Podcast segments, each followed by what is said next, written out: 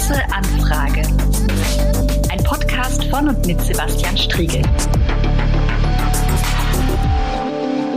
Ja, herzlich willkommen zur großen Anfrage, dem Podcast von Sebastian Striegel. Und äh, auf diese Aufnahme habe ich mich wirklich schon eine ganze Weile lang gefreut. Gefreut als Grüner, äh, aber auch als Sohn eines Bunesen. Und äh, wir wollen heute sprechen über die Zukunft der Chemieindustrie.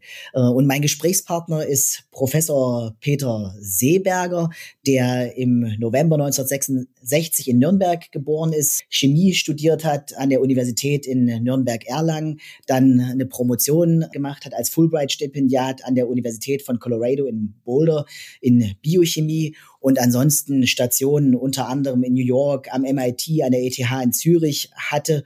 Und seit 2008 leitet er das Max-Planck-Institut für Kolloid- und Grenzflächenforschung in Golm bei Potsdam äh, und dort die Abteilung biomimetische bionische Systeme, also Forschung über diese Systeme, die steht im Mittelpunkt der Arbeit dieses MPI. Und aufbauend auf Vorbildern aus der Natur werden neue hierarchische Materialien und aktive Systeme erforscht, die adaptiv sind, selbstheilend oder selbstassemblierend sein können. Doch äh, wir wollen heute vor allem gucken auf ein großes Vorhaben von ihm, das für Sachsen-Anhalt und für Sachsen eine wichtige Rolle spielen wird und das Mitteldeutsche Revier. Hier hat sich Professor Seeberger nicht weniger als die Transformation der chemischen Industrie hin zu einer resilienten Kreislaufwirtschaft vorgenommen. Denn er ist der Kopf hinter der Idee des Centers for Transformation of Chemistry. Ähm, das CTC ist das neue Großforschungszentrum im Mitteldeutschen Revier und es wird gegründet, um den Strukturwandel in den Kohleregionen hier zu gestalten.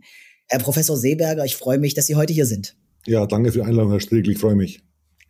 Herr Professor Seeberger, das CTC ist eines der großen Infrastrukturvorhaben im Bereich der, des Strukturwandels hier in der Kohleregion in Mitteldeutschland.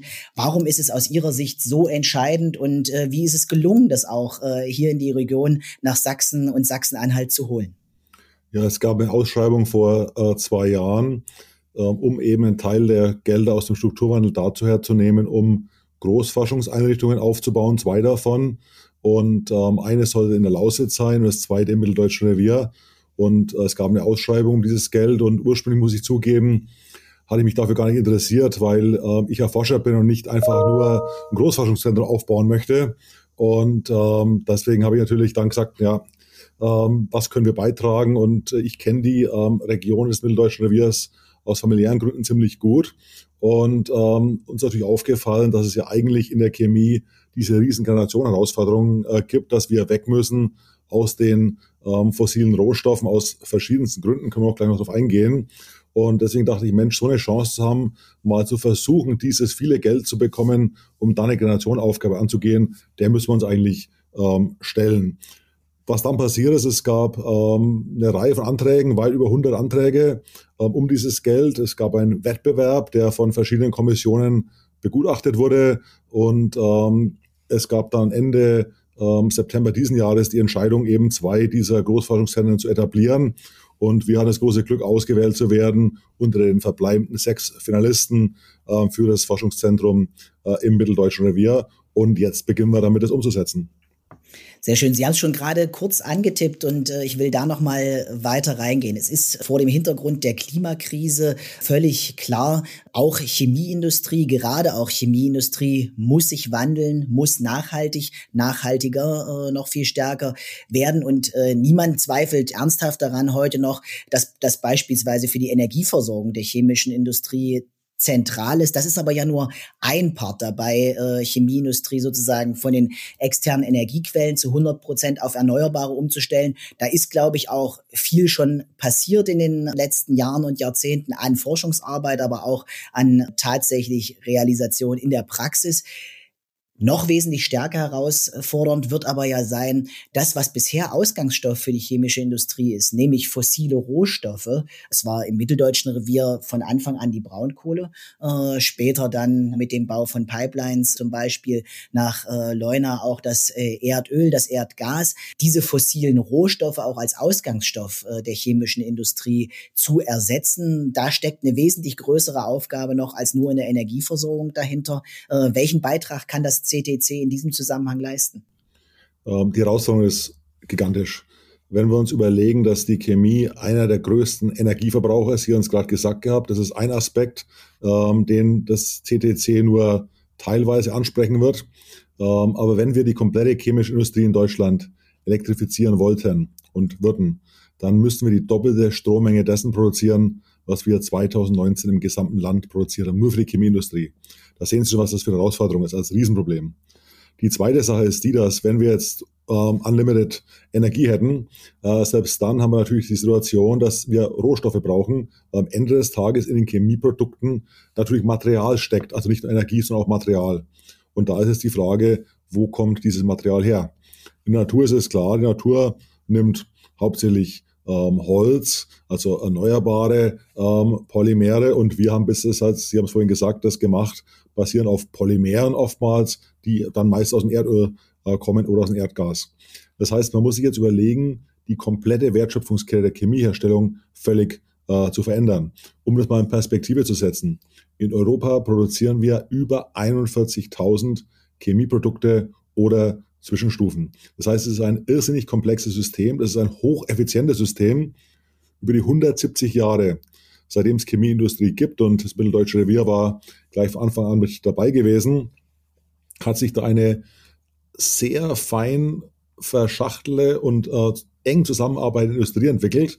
Und man kann jetzt nicht sagen, na gut, lass uns mal einfach einen Teil davon rausnehmen und transformieren, weil dann eben dann Zwischenstufen oder Ausgangsmaterialien für andere Teile ähm, fehlen wenn Sie überlegen, dass zum Beispiel Dinge, die in ja, Böhlen gecrackt werden, dann in Leuna weiterverarbeitet werden und vielleicht wieder in Skopau wieder weiter veredelt werden, dann sehen Sie, dass sich auch die Standorte eben um die Chemie, ihre Neben- und Zwischenprodukte herum aufgezogen haben. Das CTC hat sich jetzt vorgenommen zu sagen, okay, wenn wir von anderen Ausgangsmaterialien von Recycling ausgehen, dann haben wir völlig andere Stoffströme. Ähm, um das nochmal zu zeigen, momentan ist es recht einfach. Wir haben eine Pipeline, da kommt an einem Punkt das Material raus und das können wir weiterverarbeiten. Wenn Sie jetzt aber überlegen würden, wir sagen, gut, wir gehen jetzt ab morgen ähm, auf die Reststoffe, die bei der Holzverarbeitung anfällen, dann fällt dieses Holz ja nicht am gleichen Ort an. Das heißt, Sie haben ein riesiges Logistikproblem, das es gibt, neben den ganzen chemischen, stofflichen Herausforderungen. Das heißt also, man wird mit der Chemie auch das Ganze drumherum umbauen müssen. Das CTC sagt eben, okay, wir machen die chemischen Prozesse von der Chemie, vom Chemieingenieurwesen her, aber auch Produktdesign, auch Recycling und so weiter. Und deswegen eben auch ein so großes Institut, weil die Aufgabe selbst ist eine riesige Aufgabe. Das Ganze in Sachsen-Anhalt und Sachsen anzusiedeln, folgt ja auch einer gewissen inneren Logik. Sie haben es schon kurz erwähnt wir waren hier doch an einer Reihe von Stellen mit der chemischen Industrie immer auch sowas wie Avantgarde. Leuna war zu einem sehr frühen äh, Zeitpunkt da neue chemische Verfahren sind dort angewendet worden. Wir haben die Verbünde im mitteldeutschen Bereich, die aufeinander aufbauen. Und Sie haben auch schon darauf verwiesen, dass wenn man die Region als Energie und als Chemieregion erhalten will, dass dann diese Prozesse nicht nur an einzelnen Stellen umgestellt werden äh, können und dürfen, sondern dass es dann tatsächlich ein neues Konzept für die Region insgesamt braucht und für chemische Industrie. Äh, insofern vielleicht können Sie noch mal ein Stück weit was sagen äh, zu auch der regionalen Vernetzung und warum es genau hierher passt und nicht an eine andere Stelle. Wenn Sie sich die Historie anschauen, dann sehen Sie, dass in äh, Bitterfeld vor 170 Jahren begonnen wurde, äh, Chemie zu machen. Das hat sich, Sie haben es gerade gesagt, ausgebreitet dann äh, nach Leuna und andere Stellen. Und der Grund dafür war natürlich der gewesen, dass wir mit Braunkohle billige Energie gehabt haben, die auch gleich vor Ort war. Punkt eins. Es gab Wasser, das man auch gebraucht hat, früher auch zum, um den Dreck wegzuwaschen. Und natürlich ist da ein wahnsinniger Wert geschöpft worden über die Zeit. Wenn Sie überlegen, dass in den 80er Jahren, noch zur Zeit der DDR, über 90.000 äh, Leute im Chemiedreieck in der Chemie gearbeitet haben. Wir wissen auch, dass in der Zeit natürlich viel schiefgelaufen ist. Äh, das waren wirklich archaische äh, Produktionsmethoden. Auf die Umwelt haben wir überhaupt keine Rücksicht genommen. Ähm, und man hat dann gemerkt, so kann es nicht weitergehen. Aber was dann passiert, ist natürlich, dass viele der Prozesse, die früher bei uns gelaufen sind, heute noch genauso laufen. Sie laufen nur nicht mehr bei uns. Sie laufen jetzt in China, aber ohne eine Prozessverbesserung oder eine Umweltverbesserung. Das heißt also, was wir eigentlich machen müssen, wir müssen das in Deutschland machen, denn dann haben wir Kontrolle über das, was gemacht wird, auch über die Umweltfaktoren, die da eine ähm, Rolle spielen. Und deswegen denken wir, dass das eben Sinn macht in der Region. Die Region hat heute wieder über 40.000 Arbeitnehmerinnen und Arbeitnehmer auf dem Gebiet und die Chemie hat eine hohe Akzeptanz. Denn die Leute in der Region wissen, Chemie gibt gute Arbeit, gute Arbeitsplätze, die auch gut bezahlt sind, aber Chemie hat auch Schattenzeiten. Was das CDC deshalb machen möchte, möchte auf diesen positiven Dingen aufbauen, die wir in der Region kennt, auch über gut ausgebildete Arbeitnehmer und Arbeitnehmer, ähm, Attraktivität äh, der Region insgesamt und ähm, das eben äh, voranzubringen. Denn ich kann auch sagen, es gibt auch gerade in allen Bundesländern durchaus Gebiete, wo Chemie komplett ähm, verteufelt wird. Und ich denke, da ist eine große Chance im, äh, im Mitteldeutschen Review, wo man verstanden hat, ja, Chemie hat viele Schattenseiten, aber äh, Chemie kann auch viel Gutes bewegen. Und ich glaube, das ist unbestritten. Ähm, aber es kann natürlich in den nächsten 100 Jahren mit den alten Methoden nicht weitergehen. Wir, wir stehen heute an einem Scheideweg. Wir müssen uns als Deutschland überlegen, wollen wir in Zukunft noch eine Chemieindustrie haben? Ähm, und wenn das diese zukünftige Chemieindustrie ist, dann wird es eine neue Art, eine andere Art der Chemieindustrie sein, die nachhaltiger ähm, sein muss, wenn wir es haben wollen. Oder wollen wir die Chemieindustrie aufgeben? Wenn wir bedenken, dass 570.000 Arbeitsplätze in der Chemieindustrie in Deutschland insgesamt da sind und dass Chemiearbeitsplätze in der Region im Mitteldeutschen Revier pro Arbeitnehmer 500.000 Euro Wertschöpfung bieten, verglichen mit anderen Industrien im gleichen Bereich, die 100.000 Euro Wertschöpfung bringen, dann sehen wir, dass diese Arbeitsplätze attraktiv sind. Die sind wichtig für die Region, weil sie auch eben äh, zu guten Steuereinnahmen führen. Das heißt aber, wenn wir da an der Spitze bleiben wollen, dann müssen wir auf Forschung setzen. Das große Problem nach der deutschen Teilung war, dass die ähm, Standorte ähm, im Mitteldeutschen Revier nach der Wiedervereinigung keine Forschungsaktivitäten mehr hatten. Die wurden alle geschlossen. Es sind heute Dass wir sozusagen einfach weiter nur verlängerte Werkbank äh, sind und nicht eben äh, tatsächlich eigene F&E-Kapazitäten. Ganz genau, Herr Stickel. Genau, das ist das große Problem, denn wenn Sie überlegen, wenn heute ein Betriebsteil geschlossen wird, dann ist es am, am leichtesten, die Produktion zu verlegen. Es ist viel schwieriger, die Forschung und Entwicklung zu verlegen. Und was wir machen wollen im CTC, zusammen mit der Industrie, eben einen wesentlich größeren Anteil an Forschung und Entwicklung zu machen, der hohe Wertschöpfung äh, schafft und der es den Firmen viel schwieriger macht, dann aus der Region wieder zu verschwinden. Und Sie haben es schon gesagt, äh, damit auch äh, etwas äh, zu beenden, was bisher in einer globalisierten Welt immer wieder passiert ist, nämlich, dass wir die Effekte von dem, was wir an Industrieprozessen äh, haben, in andere Länder verlagern, allenfalls noch Teile äh, hier haben, weniger problematische Teile hier haben, aber sich sozusagen in der Gesamtschau der Prozesse wenig ändert. Auch das soll sich mit dem CTC verändern. Wie würde denn diese zukünftige Chemieindustrie aussehen? Ich habe von Ihnen mal ein Zitat gelesen, dass das dann mehr auch in eine Richtung äh, gehen würde, wo tatsächlich Chemie als nicht mehr eine, wie, wie, wie Kochen mit Glaskolben und ähnlichen Dingen äh, passieren würde, sondern wir über Chemie viel, viel stärker als einer Datenwissenschaft auch reden. Also äh, ganz wichtiger Punkt. Ich denke, es ist sehr, sehr vielschichtig. Wenn wir uns überlegen, dass die Chemie äh, als solches ein extrem komplexer Prozess ist, dann ist ja das Wissen darum, wenn ich äh, Verbindung A mit Verbindung B zu C reagiere und was funktioniert, was funktioniert nicht, das ist das essentielle Wissen.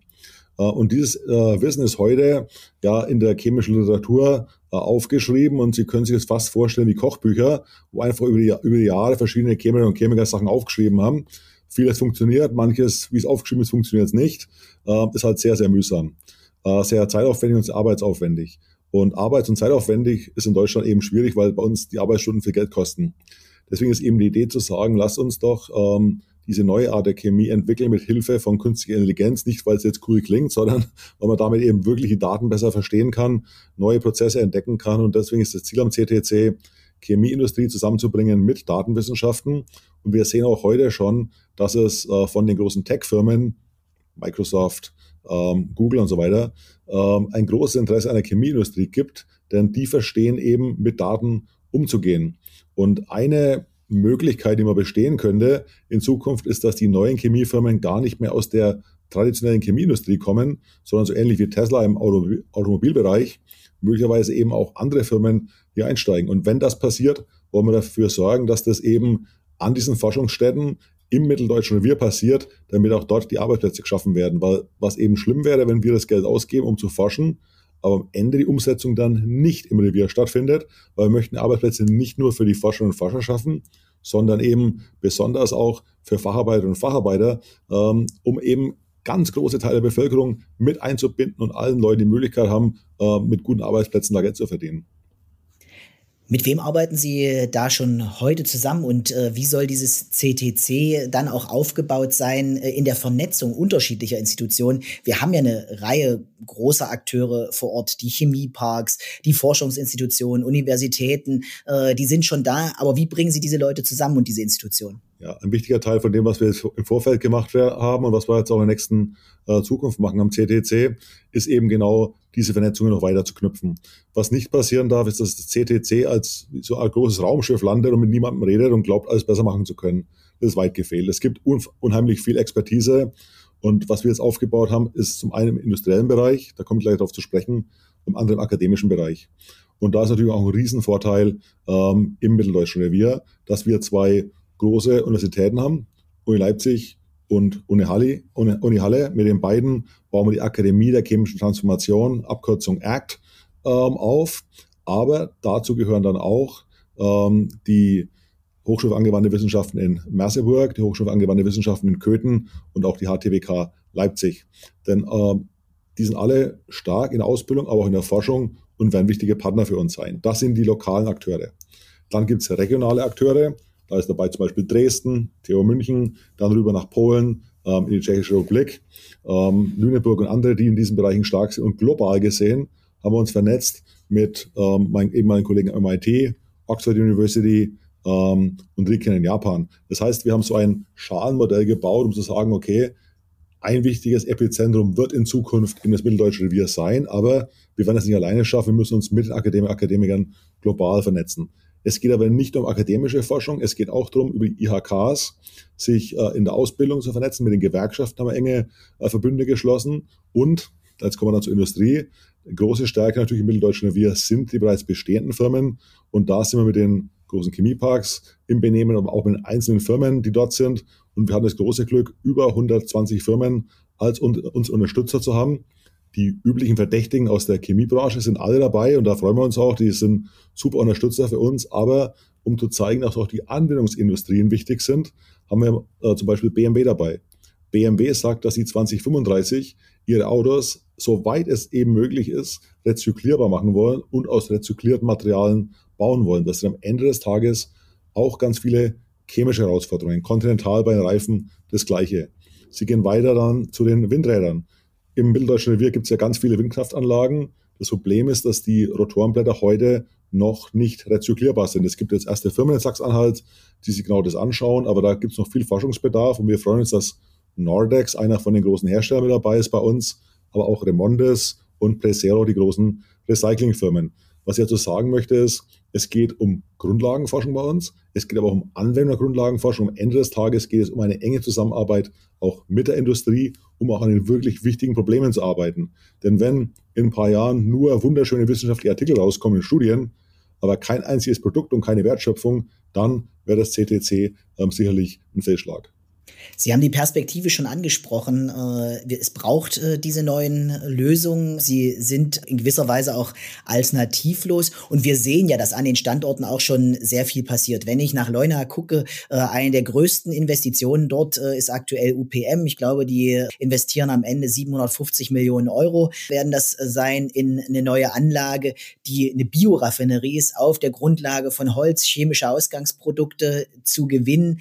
Wir sehen gleichzeitig, dass durch den russischen Angriffskrieg auf die Ukraine die gesamten Energiebeziehungen sich massiv verändert haben. Leuna wird zum Ende des Jahres hin auf russisches Öl verzichten, verzichten können. Ein durchaus anspruchsvoller auch Anpassungsprozess, der dort durchgeführt wurde in der Raffinerie. Das alles schafft natürlich sozusagen zusätzlich zu dem sowieso notwendigen Wandel mal neue Drücke und bringt auch eine neue Schnelligkeit rein. Wie erleben Sie das? Wie kann es jetzt auch gelingen, mit dem CTC, mit anderen Akteurinnen und Akteuren zusammen mehr Speed da reinzubekommen? Weil der Wandel ist das eine, die notwendige Geschwindigkeit, die wir für ihn brauchen, äh, scheint mir ja doch auch ein wichtiger Part zu sein.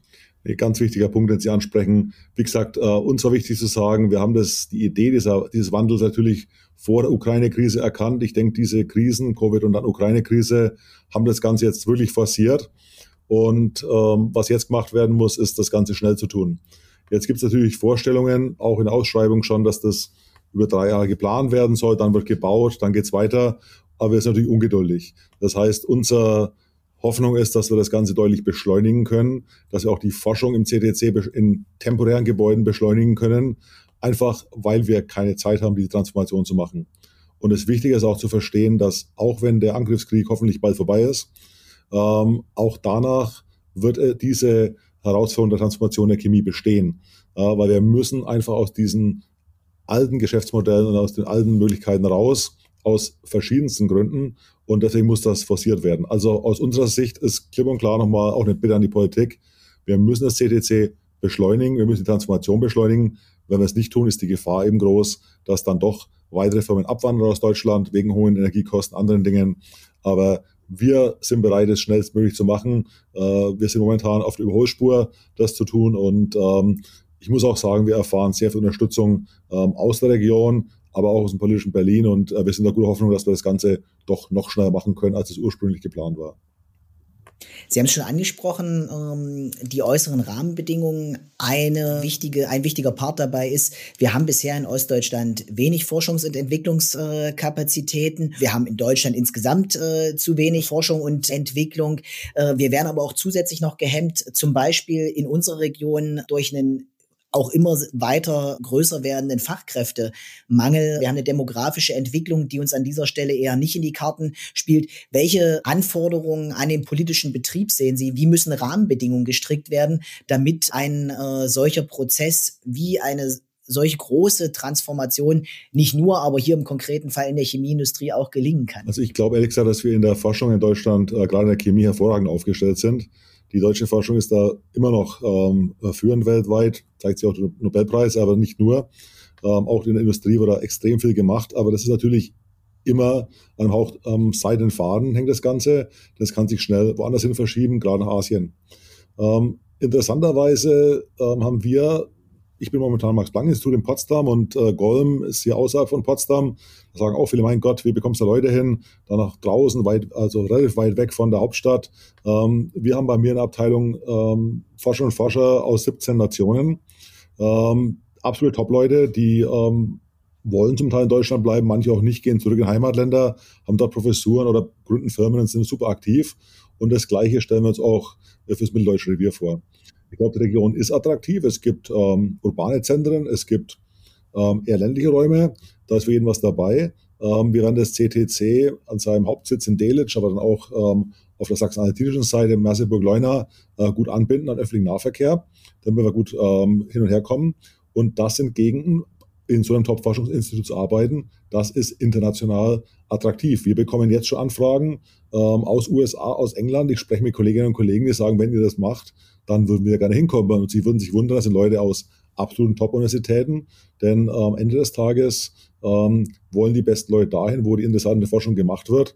Um, und ich denke, da machen wir uns wirklich ähm, keine Sorgen. Ähm, ich denke, eine wichtige Aufgabe wird eben auch zu sein, sein die äh, Facharbeiterinnen und Facharbeiter auszubilden.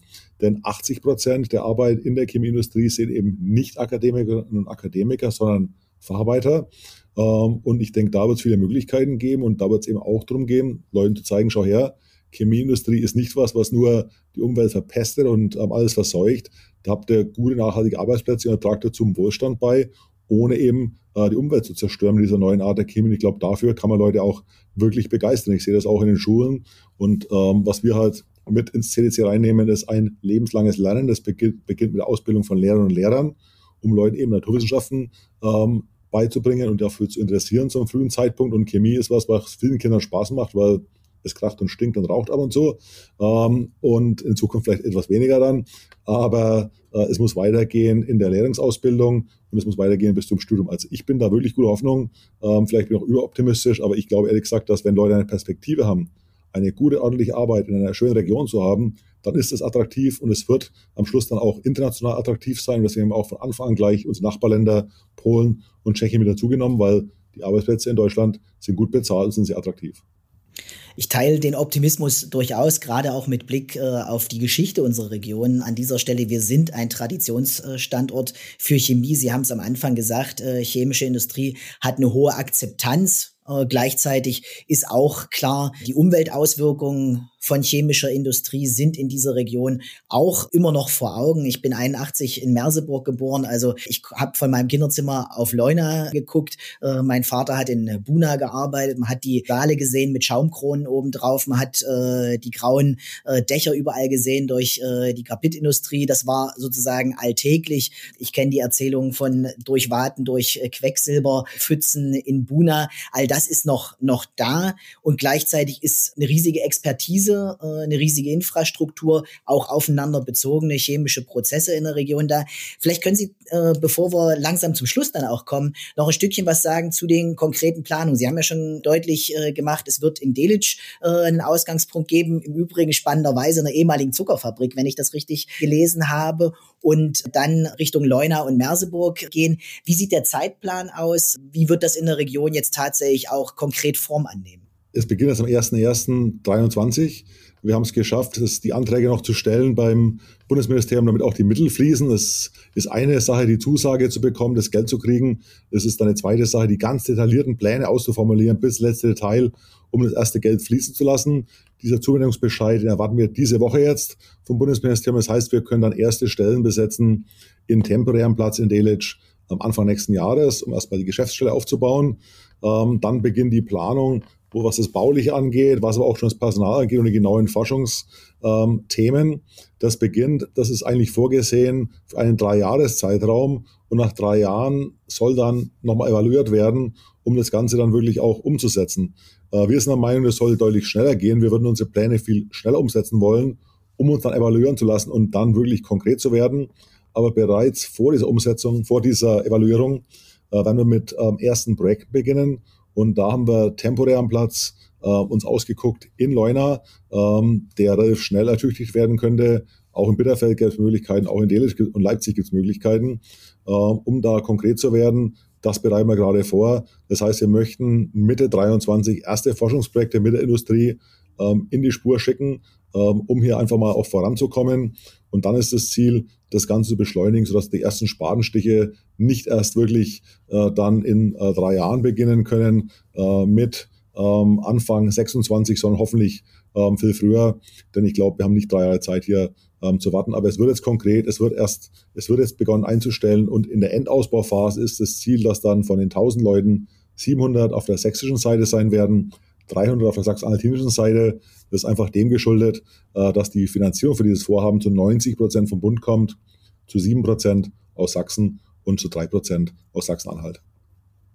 Sie haben ganz am Anfang unseres Gesprächs schon darauf verwiesen, damit chemische Industrie arbeiten kann, braucht es Unmengen an Energie. Ähm, das war auch immer der Ausgangspunkt dafür, dass hier in der Region chemische Industrie stattfinden konnte in Größenordnung, dass es billig verfügbare Energie gab, insbesondere durch die Braunkohle. Die Nutzung der Braunkohle wird zu Ende gehen. Spätestens Mitte der 30er Jahre wird äh, das für die Region zu Ende sein, muss zu Ende sein, weil wir tatsächlich nicht mehr CO2 emittieren können, um der Klimakrise zu begegnen.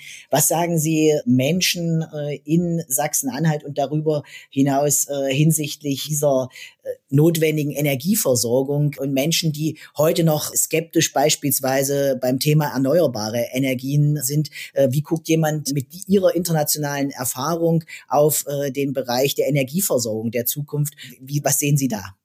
Ja, ich denke, die Energieversorgung ist eine riesige Herausforderung.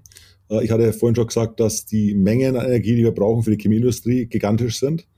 Ähm, dass erneuerbare Energiequellen natürlich hochgradig wichtig sind und wir die weitestgehend einsetzen müssen, wo das auch immer möglich ist. Ähm, das ist aber noch ein langer Weg, jetzt dahin zu kommen. Ich denke, wir müssen uns insgesamt eben um alle Methoden Energiegewinnung kümmern, uns überlegen, was kann der beste Mix sein in Zukunft, ähm, uns überlegen, was macht Sinn, Klimakrise, äh, sich überlegen, auch anderweitiger Zugang, äh, Versorgungssicherheit sich anzuschauen und daraus einen Mix zu bauen, der ähm, nachhaltig ist, der Sinn macht, der aber auch für ein Industrieland ähm, passt. Ich glaube, alle radikalen Lösungen ähm, sind extrem schwierig. Wenn wir uns überlegen, dass wir heute nur zu Erneuerbaren gehen würden, dann hätten wir keine Chemieindustrie mehr. Ähm, kann man natürlich sagen, wir brauchen keine Chemieindustrie. Dann wird es zwar schwierig, weil wir dann 97 Prozent ähm, der Produkte, die wir nutzen, sind chemisch behandelt oder chemisch hergestellt, haben wir auch nicht mehr.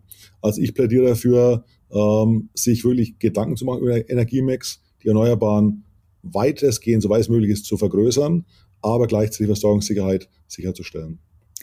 Herr Seeberger, Vielen herzlichen Dank, dass Sie heute Gesprächspartner waren und bin als Merseburger sehr, sehr gespannt auf die Entwicklung in den nächsten Wochen, Monaten und vor allem auch Jahren. Äh, ich teile mit Ihnen die Dringlichkeit äh, des Anliegens. Ich glaube, wir müssen miteinander wirklich deutlich stärker noch äh, an Fahrt gewinnen und die, den Transformationsprozess sozusagen im Tempo beschleunigen. Denn wenn wir hier in der Region weiter Energie- und Chemieregion bleiben wollen, dann wird das nur gelingen können, wenn wir uns wandeln. Mit alles bleibt einfach so, wie es ist, werden wir hier nicht weiterkommen. Vielen herzlichen Dank.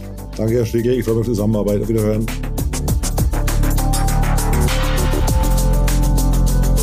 Die große Anfrage. Ein Podcast von und mit Sebastian Striegel.